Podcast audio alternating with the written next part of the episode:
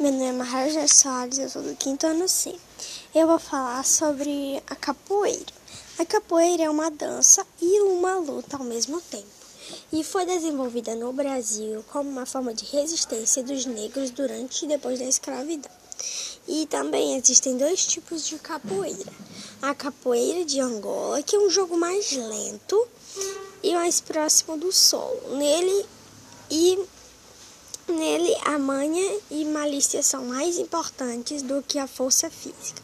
E a capoeira também é um jogo rápido com saltos e piruetas, que faz o uso de uma série de golpes com artes marciais. E é bem diferente a capoeira regional e a capoeira angolana. E a capoeira é uma manifestação cultural em que jogadores dançam e lutam na malícia.